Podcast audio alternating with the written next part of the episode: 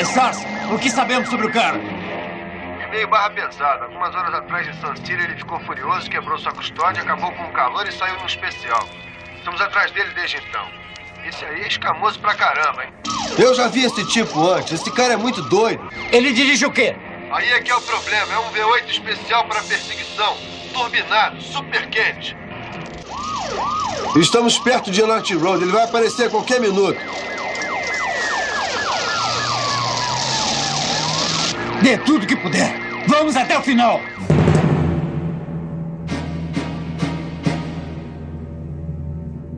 Guerreiros em Guarda. Eu sou Marcos Moreira. Eu sou Rafael Mota. Eu sou Fábio Moreira. E esse é o Sabe na Nós Podcast.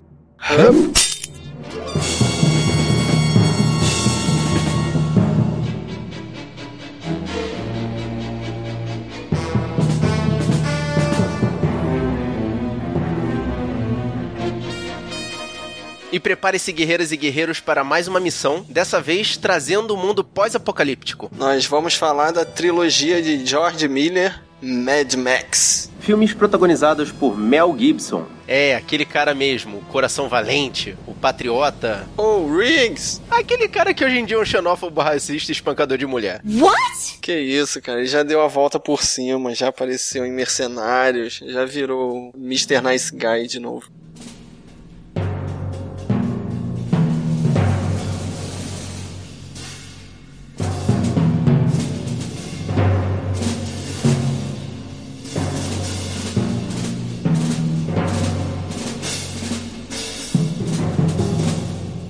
E vamos começar pelo começo. Vamos começar pelo primeiro filme né, da franquia, que é o Mad Max de 1979. Mad Max, versão brasileira, Herbert Richards. Segundo o diretor, é um filme pós-apocalíptico, mas, cara, não tem como ser, né? Não tem como ser porque tá aquela crise, tu vê que a cidade tá caindo aos pedaços. Eu dou mó fé que, que é. A cidade tá zoada, mas ainda tem delegacia. Só de curiosidade, o nome da delegacia é Hall of Justice, que é a sala de justiça dos super amigos. Mais tarde na sala de justiça. Caraca, mano, eu não tinha associado isso não. Mas é porque lá na Austrália é tudo junto. A delegacia junto com o tribunal, junto com a carceragem. Então, tem tudo isso aí, além de ter hospital, posto de gasolina, borracheiro, boate, loja que vende sorvete. Ué, cara, a vida continua mesmo com o fim do mundo. É, você vê que tá bem no começo ainda, né? Desse período apocalíptico, né? Você vê que as coisas estão começando a ficar escassas. Né? Eu aceito, assim, que pode ter acontecido uma crise de combustível, né? Mas como o posto de gasolina ainda tá ali e não tá sendo cercado nem nada, não é uma coisa ainda desesperadora. Uhum, sim, é o que acontece, né, na franquia. A história da trilogia de filmes do Mad Max é basicamente isso. É o George Miller pegou a ideia da Guerra Fria misturado com a questão da crise de combustíveis e aí ele expandiu essa ideia até o absurdo, que é realmente a crise ter encadeado, desencadeado uma outra guerra. Isso já tá misturando os filmes, cara. É como se aquilo ali fosse o começo do pós-guerra. Eu acho o seguinte, cara, a gente é muito influenciado pelos dois outros filmes. Porque se a gente pegar esse filme isoladamente, ele é só um filme que um policial se vinga de uma galera por maltratar os seus entes queridos. É bem clássica essa história. Se não tivesse uma explicação, né, para tudo aquilo que está abandonado no filme, né, para todo aquele deserto, né, explicação para vestimentos, né, que o pessoal tá usando, a gente, a gente cai nessa explicação, né, que é um filme que basicamente é isso, um cara que vai se vingar, né? É esse negócio mesmo que vocês estão falando. Esse filme era para ser um filme só. Só que aí o sucesso dele levou ao segundo, que esse sim explica o que tá acontecendo de verdade. Tá, mas vamos falar um pouquinho da história. A gente é apresentado ao Max Rokatansky e a apresentação dele é, é bem clichê, né? A lá Indiana Jones. Primeiro vai mostrando a bota, depois as mãos dele, óculos escuros, e ele escutando o bicho pegar pelo rádio. Meu Deus, estão indo pro povoado. E a função dele é bem específica na polícia, que a gente consegue ler pelas viaturas. As viaturas que estão perseguindo o cara ruim na história. O Knight Rider. O Knight Rider são as Pursuers, que são perseguidoras. E a dele é a viatura Interceptor, que é o último caso da perseguição que ele tem que realmente interceptar. Well, duh. Quando o Knight Rider descobre, né, ele começa a chorar, feito uma menininha, né? Ele tava todo marrento lá no, no rádio da polícia. Quando ele vê o Max, ele começa a chorar. Detalhe para as coisas que ele tava falando no rádio, tem uma curiosidade que fala que ele tava falando versos da música Rocker da banda ACDC. Toca um pouquinho aí.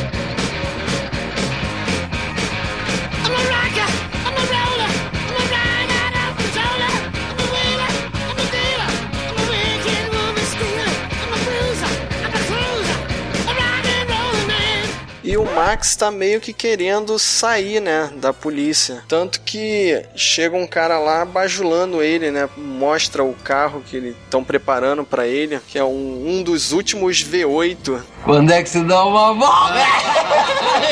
que ele só usa no finalzinho do filme, né? Meio até decepcionante, né? Só quando ele vai começar a sua vingança que, que ele pega esse carro. É, só quando ele fica mad que ele vai lá e pega o carro, é, faz sentido. É só quando o Max fica maluco que ele vai lá e pega o carro, é. Seu melhor homem em perseguição na estrada quer cair fora e temos que seduzi-lo com balas, é? As pessoas não acreditam mais em heróis. Eu sei, McAfee. Você quer dar a eles seus heróis de novo. Falando sobre a vingança do Max, né? A vingança dele se deu porque os caras, os bandidos, mataram a, a, família dele. Mas assim, o que ficou entendido é que a mulher dele não, não faleceu. Ela só foi pro hospital, né? Cara, essa cena do hospital é muito doida. Vocês repararam no diálogo dos médicos? Um chega pro outro, e aí, o que que ela tem? Aí o médico fala assim: Traumatismo múltiplo: baço, fígado, pulmão, tórax, parte superior do fêmur, fissura renal. Aí o outro fala, cara, que lista de supermercado. Mas ela vai sobreviver? É. Aí ele, o outro fala, ah, vai sim. Quem foi que escreveu isso, cara? E primeiro ele chega falando que o garoto não sobreviveu, que o pequeno não sobreviveu, e depois começa a falar sobre ela, né? com uma maior natu naturalidade, assim. Cara, uma, uma frieza muito profissional demais, né? Sendo que antes eles já tinham fritado o companheiro dele, né? O Goze. Tinha botado fogo. E por causa dessa situação, ele pira, só que acho engraçada a forma como mostra ele pirando, que ele... Assim, nesse filme, a gente vê que o Mel Gibson evoluiu como um ator, assim, na questão da atuação mesmo, porque a piração dele é uns close na cara dele que ele fica fazendo as representação a lá Ricardo Mack, né? É, ele parece que vai se transformar no Hulk, né? Dá um close nos olhos dele esbugalhados. E ele vai ficando nervoso e suado. Diga a ele que ela vai ficar bem. Diga que não se preocupe. Se quiser, eu, eu não falo acho com que ele. ele queira falar com alguém. Está de pé feito um zumbi o dia inteiro. E a gente tem que falar um pouquinho dos algozes dele, né? Da gangue de motoqueiros, que na primeira cena que eles aparecem, eles são o quê? Uns 20 motoqueiros. Mas quando o Max vai enfrentar, eles dão uma reduzida, né? Na cena da fazenda não tá os 20 lá. Eles são comandados por um maluco que é qualquer nota, o Toe Cutter. Que é interpretado pelo Hugh Keys Barn, que é o cara ruim desse próximo filme, Mad Max Fury Road. Eles vão reaproveitar esse ator para fazer outro papel, cara. Muito louco. O único cara da trilogia, né, o original, que eles estão reaproveitando nesse filme novo. Olha só quem apareceu pro jantar de domingo. Prato principal e sobremesa. É, meu prato favorito. Mulher. E no momento que a, a esposa do Max tá comprando sorvete na praia, num lugar muito bizarro ali, quando o Max já abandonou a polícia. Deserto, né? É um deserto, mas parece um lixão ali a parada, né? Não, assim, é tudo, é tudo deserto nesse filme, né? Que eu falei no início. É, é- não tem ninguém, não tem ninguém em lugar nenhum, só tem eles. Parece que não. É, não, mas a cidade tá abandonada, exatamente como o Rafael tá falando. E essa cena, né, que o Fábio vai, vai falar agora, é uma cena interessante do filme porque ele tem esse clima bastante de que vai acontecer alguma coisa. né? Eu senti vendo ele de que algum perigo tava se aproximando né, do filme, né? Que é aquela ameaça né, dos, do- dos caras das motos, né? Que ia acontecer alguma coisa maior. Cara, a trilha sonora já anuncia também, né? E nesse momento aí que ela tá na praia lá comprando sorvete, os motoqueiros atacam ela e ela consegue se livrar, né? Ela tá com o filho lá, consegue entrar no carro e arranca. E um dos caras, ele quer parar o carro com uma corrente na mão e enrola a corrente no carro e deixa o braço inteiro no carro, né? Quando a mulher encontra o, o braço que ele abandonou no carro, o braço tá até fazendo sinal feio, tá com o dedo meio levantado. E isso é uma cena que vai aparecer nos outros filmes também, que é o dedão pra cima, no momento de acidente. Aliás, cara, que gangue maluca é essa que não tem arma, não tem nenhum tipo de faca, não tem barra de ferro, qualquer coisa, eles só usam moto. Eles são maus, que eles andam de moto tudo junto e bebem. Fuck yeah! Aí depois dessa fuga aí, em que o Curraline fica sem a mão, eles vão pra uma fazenda de uma tia e a esposa do Max, ela, ela é uma péssima mãe, cara. Ela abandona o molequinho e vai pra praia e passa a tarde toda na praia e na volta ela encontra, eu não sei se é filho, né, da mulher, da dona da casa, mas é um cara que dá um close na cara dele e dá pra ver que ele tem problemas mentais, o que remete ao Blaster, né? Do terceiro filme. Spoiler alert. E a gangue vai lá, né, atrás do Max, querendo vingança pelo acidente que teve com a mão lá do motoqueiro e acaba sobrando pra esposa dele e pro filho, né? Que são feridos e o garotinho morre, né? Não deixa claro, mas a esposa dele deve ter morrido também depois, né? Que ela ficou com tantos traumas ali. Tanto que no outro filme ela nem aparece, né? Nesse primeiro filme eles não, não falam, né, de fato que ela não sobreviveu, né? Só dizem que ela tá toda incapacitada, né? Toda machucada. Mas já é o estopim pra desencadear a doideira do Max. Ele volta lá, bota o uniforme dele de polícia novamente, né? De interceptador, pega o carro V8 e começa a jogar os motoqueiros fora da estrada. O que, diga-se de passagem, não é uma coisa muito difícil, né? Um carro ficar jogando as motos fora da estrada. Cara, já era pra ele ter feito isso há mais tempo, mas ele tava acreditando no, aspas, sistema. Aí eu parei de acreditar no sistema e comecei a acreditar na justiça. E vocês repararam numa cena de queda ali que a gente vê, cara? O cara que cai da moto, ele toma uma motocada na cabeça. Caraca, eu vi. A cena é meio em slow motion ali. A moto passou por cima da cabeça do cara mesmo. E nessa época, sem CGI, né? A cena foi feita na marra ali. O dublê deve ter levado É. uma senhora pancada ali. Eles usam os efeitos práticos, né? Que ficam mais, é, ficam mais reais, né? Mais gráficos, né? E é aquele negócio, né? Eles não têm como fazer muitas cenas, então, mesmo que a cena não tenha ficado muito certinha, né? E de repente esse dublê tenha sofrido um acidente por causa disso, a cena vai entrar no filme, né? É a única explicação, né? Pra essa cena entrar assim tão real. Sim. É, anos 80, os caras não tinham essa preocupação. É, cara, é muito louco. Machucou o dublê, Vamos- não vamos colocar. E o Max usa aquela técnica dele, né, de acelerar o carro e um pouco mais à frente e voltar na contramão, né? Que é uma técnica que ele usa no segundo filme também com o caminhão.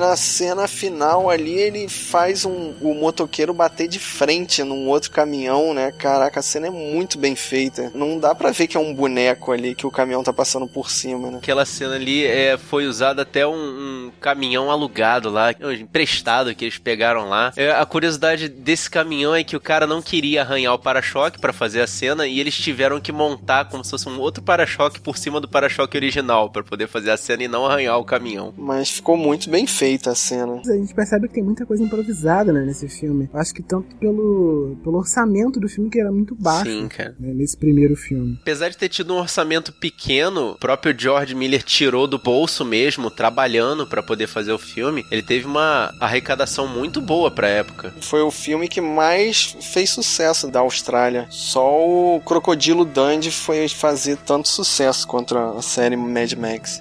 Temos queixa de um especial de perseguição preto. Uso não autorizado por oficial da Força Pública. Está sendo lançado como alerta vermelho potencial código 3. E fechando o filme, a gente tem a parte dos Jogos Mortais, né? Com certeza fizeram a série Jogos Mortais referenciou essa cena, que é a parte da algema no tornozelo. Essa cena é muito maneira. Ele descrevendo pro cara o. A corrente das algemas é de aço de alta resistência. Você deve levar 10 minutos para serrar com isso. Agora, se tiver sorte, pode separar o seu tornozelo em cinco minutos. Vai!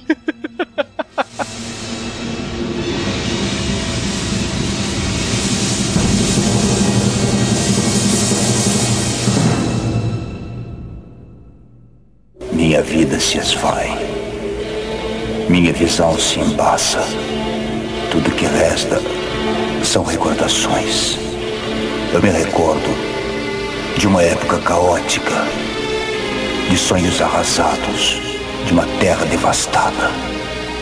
Mas acima de tudo, me recordo do guerreiro das estradas, um homem que chamávamos de Max.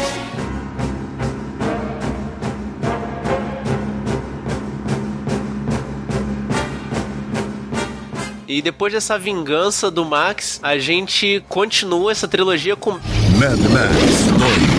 A caçada continua. de 1981, que nos Estados Unidos levou o nome The Road Warrior. É, eles não queriam nem vincular o primeiro porque o primeiro não foi lançado totalmente nos Estados Unidos, né? Não, na verdade, o primeiro filme do Mad Max foi lançado nos Estados Unidos como alternativo, então só ficou em poucas salas de cinema lá. Então, se eles lançassem com Mad Max 2, o público não ia entender o porquê. E esse filme é o que insere a gente, né, de fato, nesse cenário pós-apocalíptico, né? Ele faz toda essa. No primeiro filme ele só tem um toque, né, de, de como eu falei, bem deserto, né, um pré-apocalipse, mas nesse a gente já vê a escassez de tudo, né? Sim, nesse não tem nenhum resquício de civilização, né? Quer dizer, tirando as estradas pavimentadas e muito bem sinalizadas, né? Mas isso aí é meio falha, né? De... Não, não é falha, porque o mundo tá acabando, mas ficou tudo lá no lugar. Então, tá lá, entendeu? Nesse filme a gente só vê o pessoal que de fato tá sobrevivendo, né? O pessoal que todo dia tá querendo só o, o necessário para sobreviver. Necessário, somente o necessário. O extraordinário é demais. Que no caso é combustível. É, eles estão numa gana por combustível absurda. É, ninguém planta uma alface, um pé de tomate, ninguém planta nada. A galera só quer combustível. Mas eles têm lá na vila, eles têm é, é, coelho, tem galinha, tem os animais. Ah, então lá. eles vivem de proteína animal. E o Max roubou um carregamento de comida de cachorro, né? É, é pois é.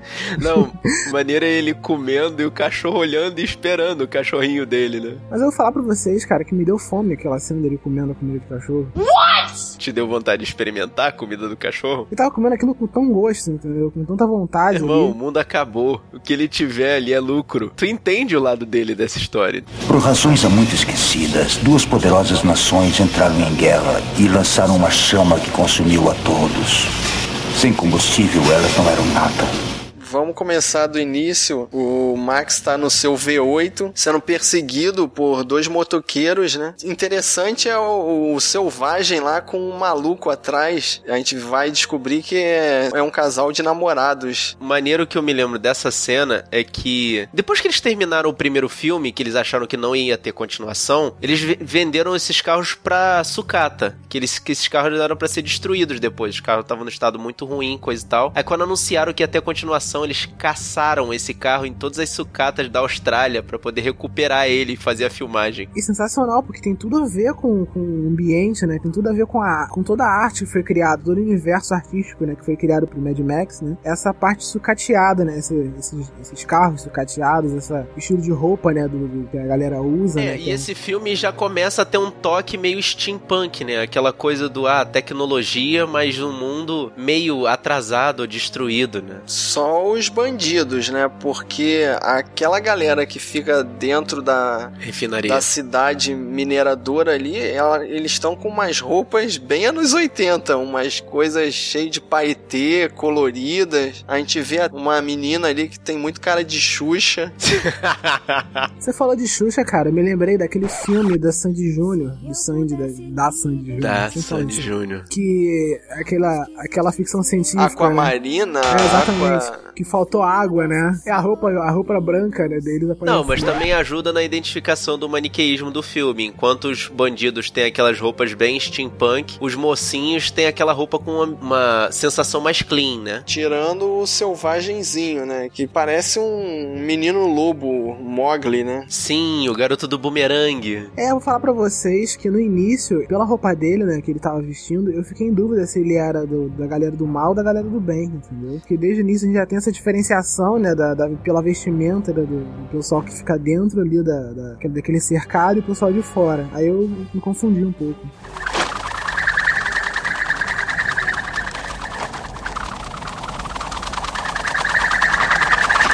E fazendo uma rima com o primeiro filme, né? Ele, no primeiro filme, o, o maluco perde a mão e nesse ele perde os dedos, né? É assim que a gente descobre que o garoto não tá usando aquele bumerangue de bobeira, né? Até porque é uma franquia que ele não esconde, né, o orgulho dela de ser da Austrália, né? De ser originária da australiana, né? Então ela, ela não, não esconde esses aspectos na Austrália, esse, esse lance do bumerangue, esse lance do, do... Do canguru, o sotaque dos personagens.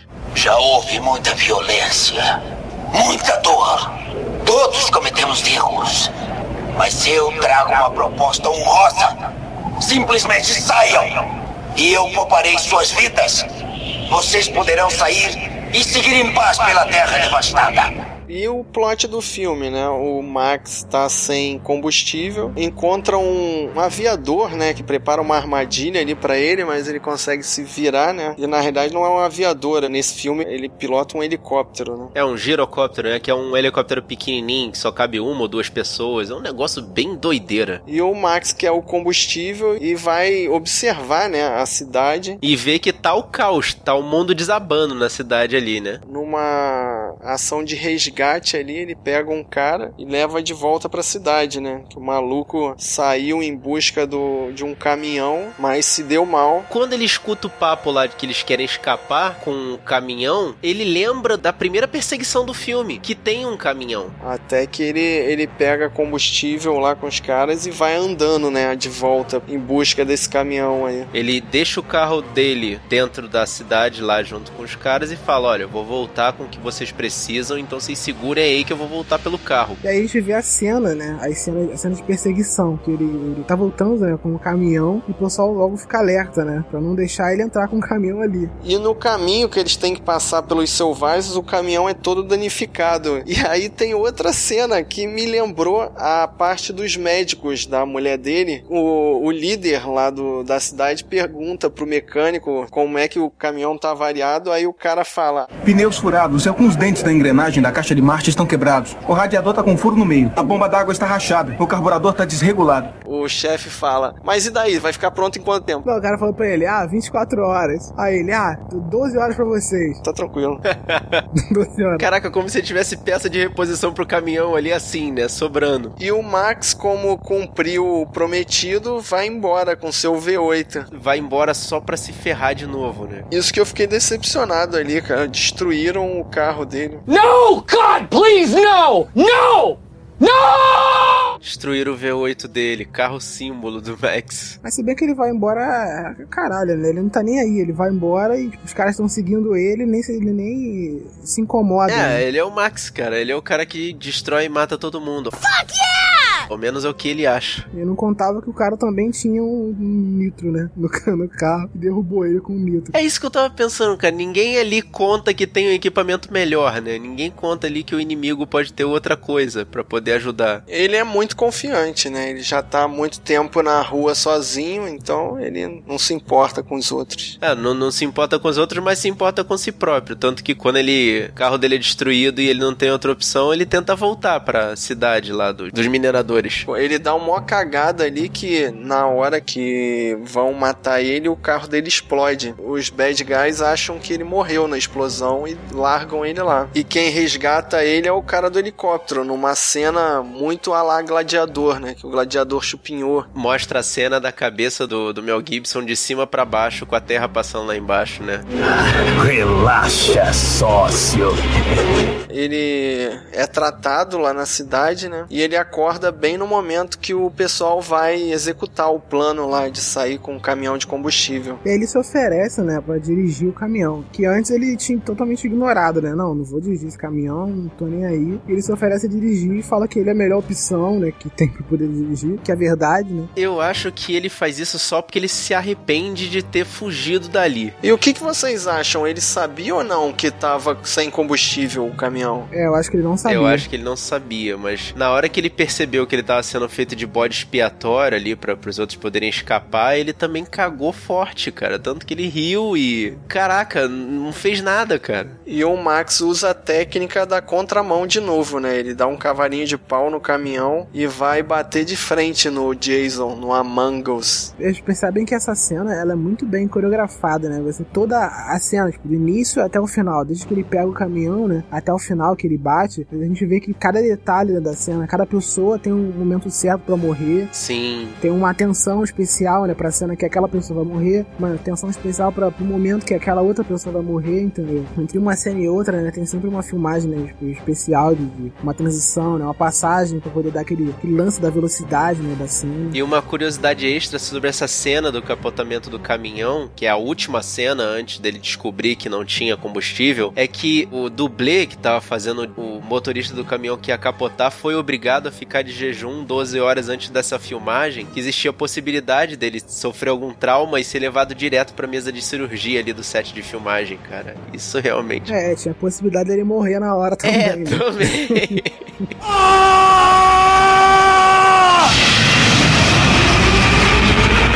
Outra coisa também que tinha pra falar sobre essa cena é que não sei se vocês perceberam, mas a, a, trilha sonora durante essa cena, ela acompanhou todos os momentos da cena. Parece que ela, ela em alguns momentos parece que não, tinha trilha sonora. Teve uma hora ali que foi só realmente a, a, os motores, não teve música na cena toda. Ela se repetia bastante, né, daquela, daquele tan tan tan tan né, da, da batida da trilha, né, e parece tinha alguns momentos que parecia que não tinha trilha, né. Poderia ter emocionado melhor a trilha. É, foi mais pra dar ênfase aos acidentes, as batidas, né? Depois do acidente, sobra o Max e o menino lobo ali, né? E novamente o, deixam ele escapar pra lá, né? Sobra alguns, alguns bárbaros ali, mas como morre o, o líder deles, eles vão embora. Acho que eles desistem depois que eles veem que o caminhão não tem nada, né? Tá cheio de areia. É isso aí, porque eles não sabem que, na verdade, o combustível tá lá com o restante da galera que escapou. E o cara do helicóptero resgata, né? O garoto e leva ele de volta pra galera lá. Que eles iam pra Terra Prometida, né? Pra alguma eles outra cidade. falando desse lance de Terra Prometida, lugar da prosperidade, um negócio assim. E me expliquem como o menino lobo virou o locutor de jornal nacional. Boa noite. É, ele devia ter uns 10 anos ali e não falava, né? E virou o líder da aldeia, né? O líder da cidade dele. O que não dá para entender também é como é que o piloto do helicóptero conseguiu terminar com a Xuxa. Aham, Cláudia, senta lá. Mas assim, o um detalhe do final desse filme é que o garotinho locutor, né? Ele explica no final do filme que o cara do avião virou meio que líder, né? Dele. Transmitiu a liderança para ele. Transmitiu a liderança para ele, exatamente. E depois eles nunca mais ouviram falar do. O Guerreiro das Estradas, que é o que justifica o título do filme, finalmente, né?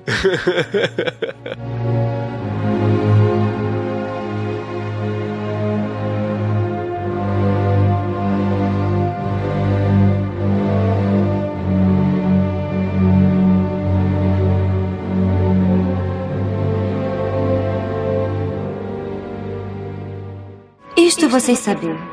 Os anos viajam depressa. E ano após ano conto a história.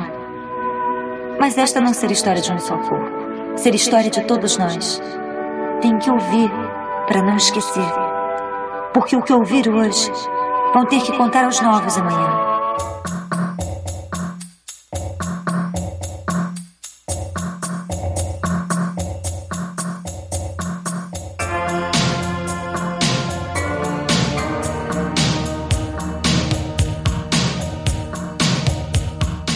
Mas então vamos lá para Mad Max. Além da cúpula do trovão. De 1985. E nesse filme aí, na verdade, eu acho que teve dois filmes. Sim, tem a parte até a cúpula do trovão e depois a parte dos garotos perdidos do Peter Pan. Pois é, por isso que o nome é Além da Cúpula do Trovão, porque é como se fosse assim, olha só, tem duas histórias, uma antes e uma depois da cúpula. Oda. Valeu, galera? Entendeu? É isso que me deixou meio assim com o filme. A primeira parte, até a cúpula do trovão e a perseguição edição final são muito bacanas, né? Mas aquele miolo todo ali na Terra do Nunca é muita enrolação. tu achou? É mais uma história para fazer o Max. Mostrou claramente que ele tinha que recuperar a humanidade dele, né? Que ele tinha que salvar aquele povo. Esse terceiro filme é que tem a trama mais complexa, né? É o que mais vai e volta, né? Na, na, na história do Max. É o que faz ele viajar mais, né? Ele não fica só em um lugar. Ele é meio que Indiana Jones também né? nessa história. Visita culturas diferentes, né? No mesmo filme, né? locais diferentes. Os Garotos Perdidos são uma referência a aborígenes, né? Porque eles têm uma adoração ali para uma situação que supostamente seria simples. Mas vamos por partes. Ah, mosca! É isso aí, pá! No início do filme tá o Max com o carro dele sendo puxado por camelos no deserto australiano. Tá bom, né? Porque acabou o combustível. Tipo, é, ali é como se fosse o auge do fim do mundo. Sim, mas eu queria saber de onde ele tirou dromedários da Austrália. Suspensão de descrença? Don't stop believing! Esse início do filme, o que deu a entender assim foi que o, ele foi roubado, né? É, ele foi roubado e foi seguindo a trilha do, do carro dele, que foi levado. Sim, aquele aviador, agora ele tá com um filho de copiloto, né? E ele pula direto do avião para dentro do caminhão, cara. A cena é muito mal feita. Nossa, cara. Porque aparece, aparece ele pulando e quando volta a câmera, ele tá em cima, tipo, eu me teletransportei de cima do avião e caí, né? Ele tá sentado onde o Max estava sentado, exatamente, cara. E quando o Max perde ali o caminhão dele, né? O macaquinho dele, que é o bichinho da vez, começa a jogar as coisas para fora do carro. E é com isso que ele consegue pegar um pouco de água e. E as botas, as míticas botas que ele usa no primeiro filme. E aí ele segue, ele não tem outra escolha senão ir pra cidade, continuando a seguir a trilha do. De Battertown. carro dele até chegar em Battertown. E nessa cidade, né, a gente vê que o primeiro pro segundo, do segundo pro terceiro filme, né, todo essa, esse lance de, de apocalíptico, né, eles evoluíram mais ainda, né, tanto na arte, né, do filme, na vestimenta do pessoal, né, a gente vê que o, o que era esquisito pra gente no segundo, no segundo filme tá mais esquisito ainda porque tá todo mundo mais diferente, né. É, foi levado ao nível mais extremo no terceiro filme, né. E tem mais referências à, à guerra nuclear, né, que é aquela parte da água. O Max tá com um medidor Geiger de radiação ali e a gente vê que o vendedor de água tá todo sujo de radiação. E uma outra referência que passa rápido é o nome do bar que tem ali debaixo da, da varanda da titia, que é o Atomic Café. Pois é, cara, ninguém fala dessa questão de ter acontecido uma guerra nuclear, mas tudo leva a crer que aconteceu, né? A gente pode ver, né, que se passou mais tempo ainda, né? E quando a gente percebe que o pessoal tá mais à vontade, né, nesse todo esse lance do, do pós-apocalíptico, né? O pessoal tá mais à vontade com todo esse estilo, né, com toda essa tecnologia nova. E meio numa anarquia, né? Uma coisa meio sem regras, tipo, cada um toma conta da sua própria vida e, e vida que segue. Existem muito poucas regras ali, né? E ali é uma área de trocas, né? É por isso que lá no, no começo da cidade tem a questão da, da barganha. O nome da cidade, eles traduzem na legenda como cidade feira, mas Bartertown, na verdade, seria uma cidade de escambo, que não existe dinheiro naquela época. Então, o que eles podem fazer é trocar produtos e serviços para poder sobreviver. Daí o nome da cidade, é a cidade do escambo, que a expressão barter é de barganha, troca.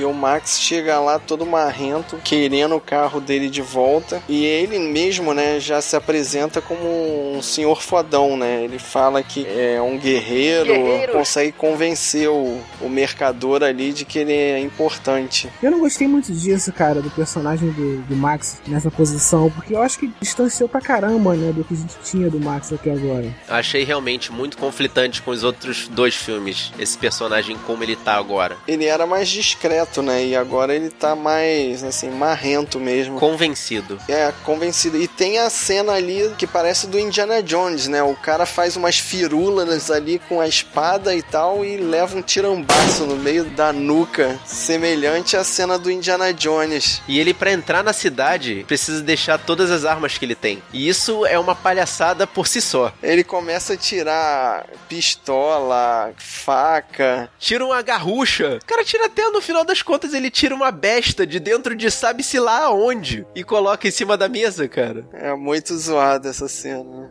Um guerreiro, titia. Perdeu tudo, procurando por um acordo. E vai lá ter a entrevista com a titia, né? Quero parar esse momento da explicação para dizer que a titia é a Tina Turner. Tina Turner é uma das grandes cantoras do século XX nos Estados Unidos. Cara, ela tem uma história de vida maneira, mas não importa a história de vida dela nesse momento. Importa que ela tem uma das melhores vozes da música. E no caso ali, ela é a chefe da cidade, né? Quer dizer, a gente acha que ela é quem manda em Battertown. É, porque mesmo numa cidade pós-apocalíptica que tá passando por uma crise horrorosa, existe disputa por poder. Engraçado que no meio dessa conversa que o Max tá tendo com a Tina Turner, tem um cara tocando sax lá no fundo, né? Totalmente é, é, ali, randômico, né? Só que essa música que ele tá tocando no sax, eu acho que eu já escutei em algum lugar. Provavelmente é a mesma música que a esposa do Max toca no primeiro filme. Ela também era saxofonista. Tanto que o Max faz uma cara de boladinho ali.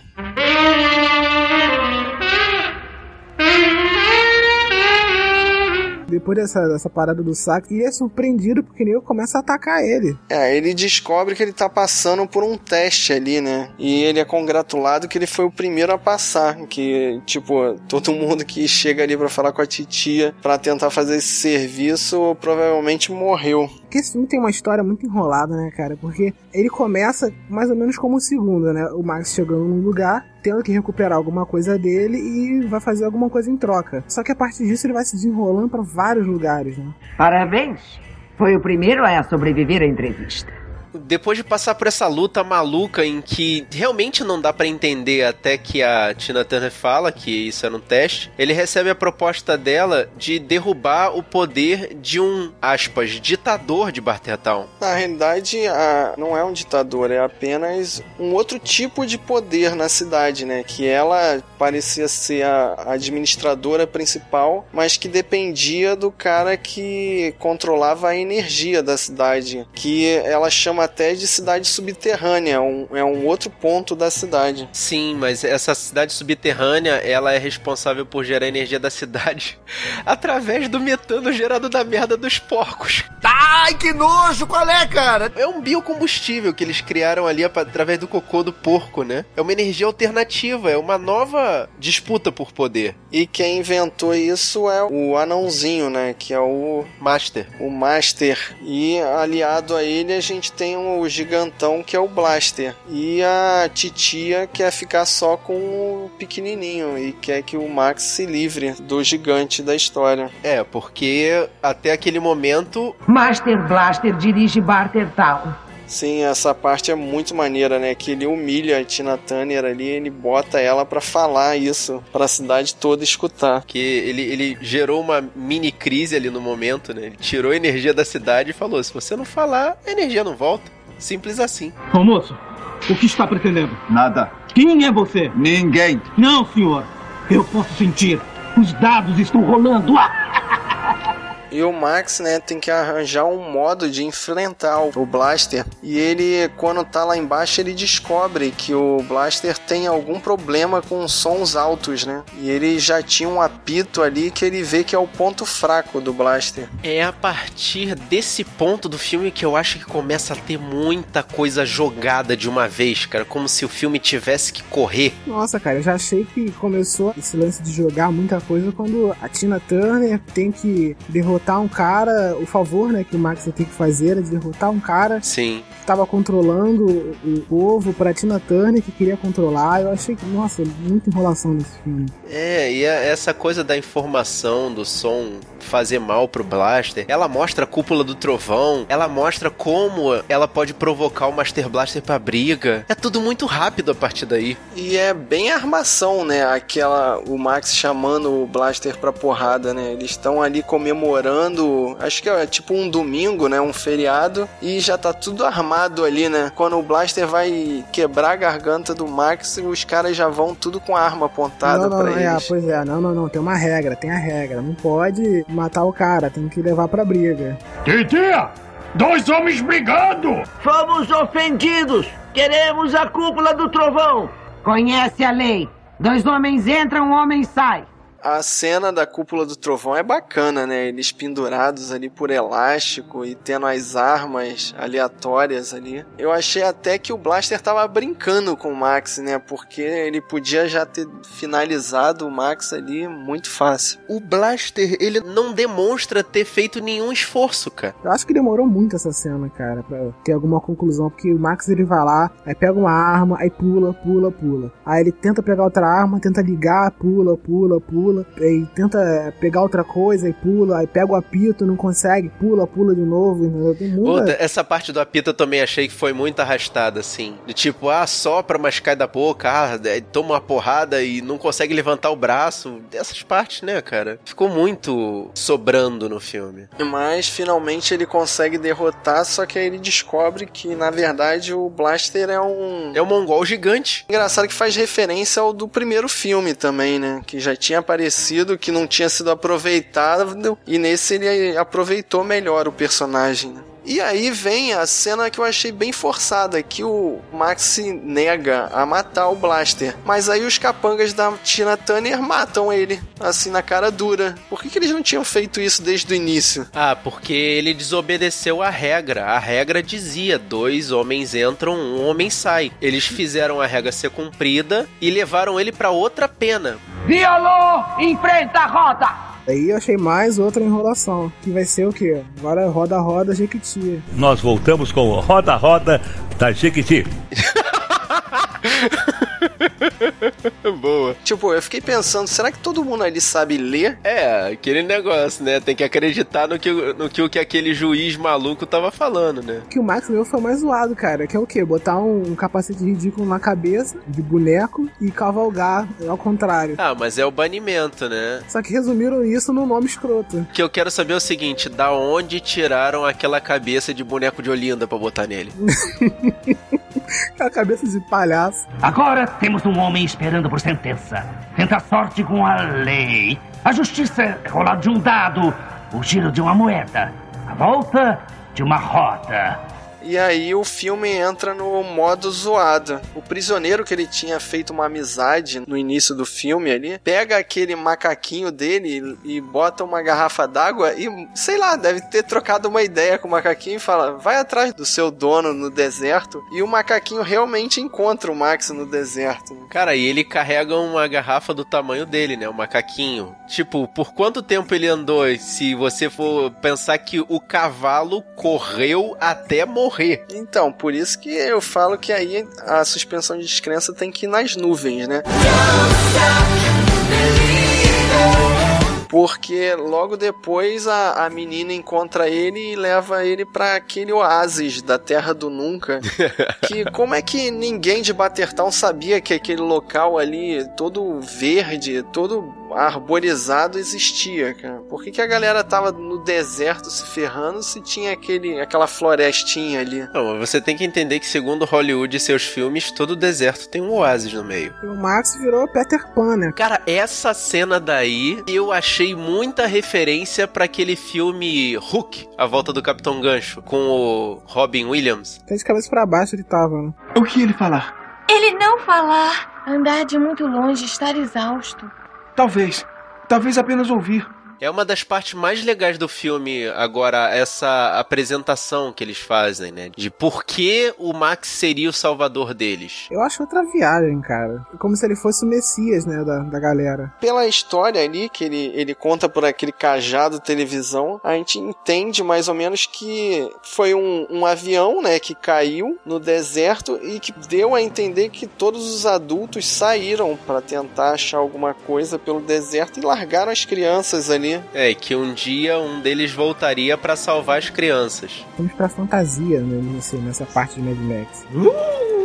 Ele mesmo joga a realidade na cara dos garotos e eles não, não deixam de acreditar na fantasia. Ele fala: Olha, essa cidade que vocês estão procurando não existe mais. Tudo isso que vocês querem não, não existe mais. Vocês têm que parar com essa loucura. E mesmo assim, os garotos insistem que eles têm que ser salvos por esse adulto. Aí ele consegue dar um choque de realidade ali e aquela menina mais revoltada resolve atravessar o deserto para tentar procurar outro salvador, porque aquele ali não serviu, né? E era o que ela já havia feito, né, para achar o Max. É, aquele negócio, ela continuava fazendo o que ela já estava fazendo desde o começo. Mas aí, nesse momento do filme, a gente vê que o, o, objetivo do Max muda completamente, porque no início do filme o objetivo dele era o que? Era recuperar os pertences dele e recuperar o carro dele. Mas aí do nada, agora o objetivo dele muda para salvar o Master. Por quê? Na realidade, ele foi lá para salvar aquele grupo de crianças que salvou ele, aquela menina que salvou ele. E aí eles acabam indo para Battertown. E nesse momento é que eles aproveitam para pegar o... o Master. Eu, pelo menos, entendi o seguinte: na hora que ele vê que a cidade vai ser dominada pela titia, porque o Blaster morreu, ele passa a querer resgatar o Master para que ele não fique ali subjugado por ela. E esse resgate também é outra coisa muito zoado, né? Que ficam as criancinhas se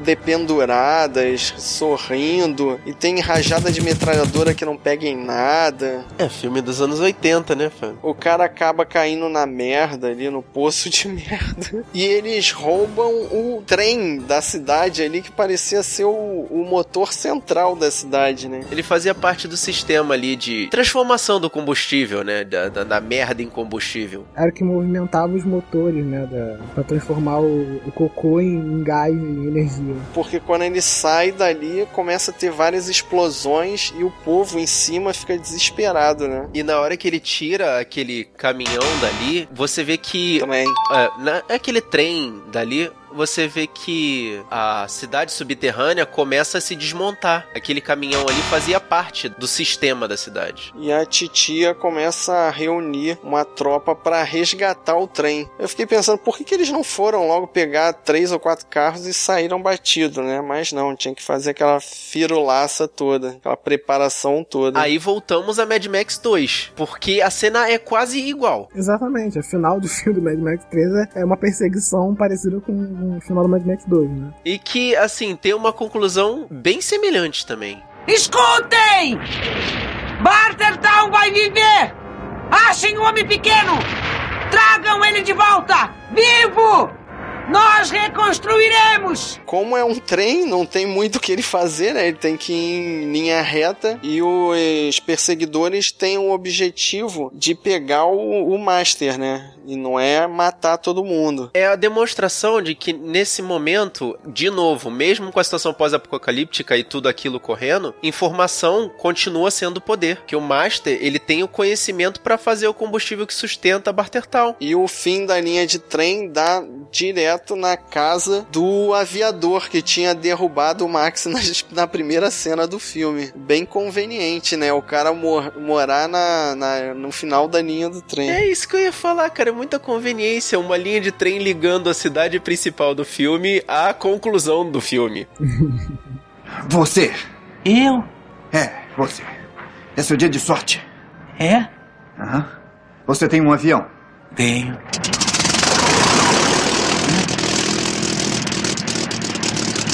Poderá salvar a sua vida. Será? E eles pegam aquele aviãozinho ridículo do cara. Ele faz uma cara ali de que reconheceu o Max. Fica meio na dúvida, né? Se, se eu ainda fico assim na dúvida se é o mesmo personagem cara, ou não. Cara, eu fico na dúvida se é o mesmo personagem ou não, porque ele não parece reconhecer. Na minha opinião, ele não parece reconhecer o Max. Que ele fica todo na defensiva, sabe? É, porque na, ali ele não sabia do que que estava acontecendo, né? Quem eram aquelas crianças, ele não sabia de nada. Mas a cena é muito bacana, né? Ele tenta voar até o desfiladeiro e como ele tá muito pesado, não consegue e tem que dar meia volta. Aliás, aquele aviãozinho vira um carro de palhaço do caramba, né? Porque como é que vai caber todas aquelas crianças dentro do avião, cara? É muito absurdo. Entre eles e nós, não tem pista suficiente. Uhum. Tem que ter. E o Max precisa pegar o carro e criar um pouco mais de pista, né? Pro avião conseguir levantar voo. E aí voltamos à cena de Mad Max 1, que é ele fazendo uma disputa carro contra carro, frente a frente. E ele bate realmente de frente, né? Num carro, saltando do carro dele, né? E como ele é o herói, ele bate a poeira e já tá em pé, né? São e salvo, nem se arranha. E aí ele viu que funcionou, o avião decolou e eles cons ele conseguiu salvar salvar as criancinhas, que é a parte importante do filme. E a titia acha engraçado. Bom, Formamos um bom par. Vagabundo. Valeu, não vou te matar não. Tu destruiu minha cidade, mas tá tudo bem. Fazer o que, né, cara? É aquele negócio, o cara vai se foder de qualquer jeito, ele vai morrer ali no deserto. Abandonaram ele, ué. Vejo aqueles de nós que ser felizes e iniciaram viagem para casa. E me lembro como ele nos guiou até aqui e como nós ficar com o coração pequeno por ver o que era antes, um olhar e saber que estar certos.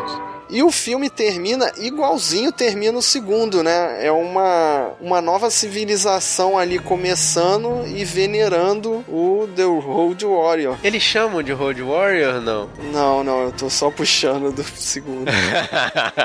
o que eu achei mais legal aí desse final é que mostram, né, a cidade prometida, a terra da esperança que eles estavam falando, era Sydney. Tá toda destruída. Que comprova que houve realmente uma guerra que causou muito mal a civilização. E tinha uma dúvida também, né, da galera que acompanhava nessa saga do Mad Max, todo esse apocalipse, né, se encontrava antes ou depois, né, no futuro ou no passado, né? Só que pela aquela cena, né, que tem lá no, no, no Oasis, que ele, que ele tem aquela. É que é meio que aquele óculos, né, que passa as fotos, né, e vão, vão passando as fotos, né, de, do tempo presente, né, a gente conclui que é no futuro, né? É, e também a, no final eu acho que deixa sem dúvidas, porque mostra Sidney em pedaços. Então comprova ainda mais essa teoria de que é no futuro. Out from the side.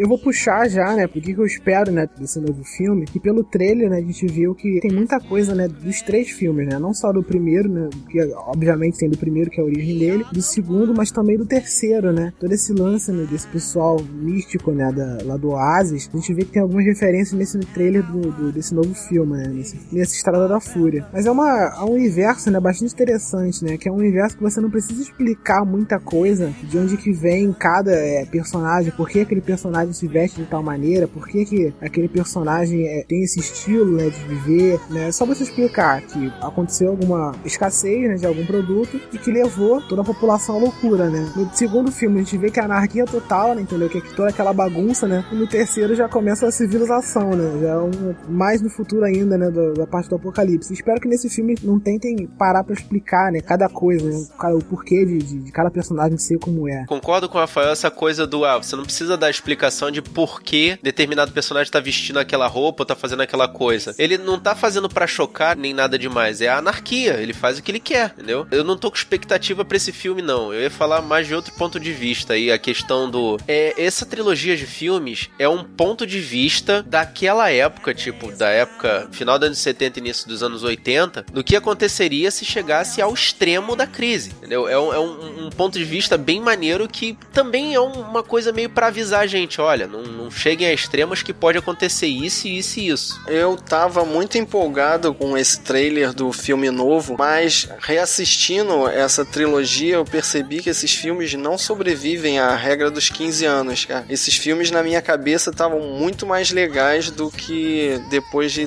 ter revisitado eles. E eu percebi que o, o George Miller, ele recicla muito as ideias dele, ele repete muito tudo no filme e reassistindo o trailer agora, depois, com os filmes fresquinhos na cabeça, a gente vê que esse filme novo tende a ser quase que uma cópia do, do segundo com o terceiro filme. Então, reassistir essa trilogia meio que baixou minha bola para as expectativas desse filme novo. Cara, pensa isso positivo. Pelo menos você não vai pro filme com aquele hype alto, né? Querendo esperar nenhum espetáculo. Né?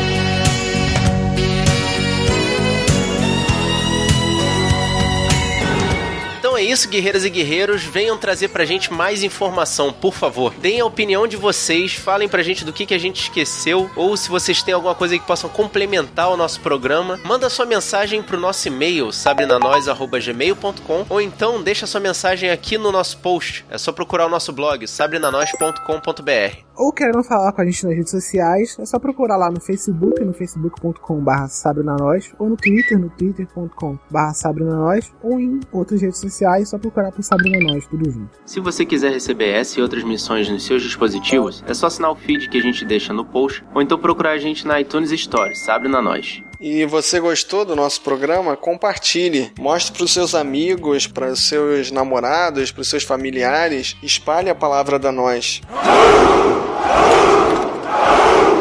Eu sou Fábio Moreira. Eu sou Rafael Mota. E eu sou Marcos Moreira. E esse foi o Sabrina Nós Podcast. Hub.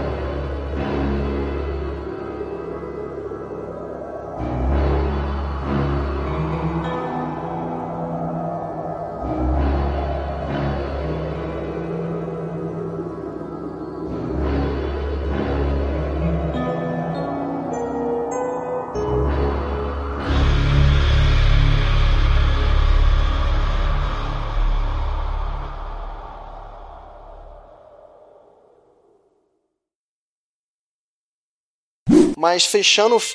Hein? O que, que aconteceu, cara? Que isso, cara? que isso, cara? Eu encostei na corneta do Fabrício. Ah, tá. Caraca, maluco, agora vocês ficaram conversando sobre isso e eu fiquei lembrando do Sex Man no, do, do YouTube. Caraca, também. Tá.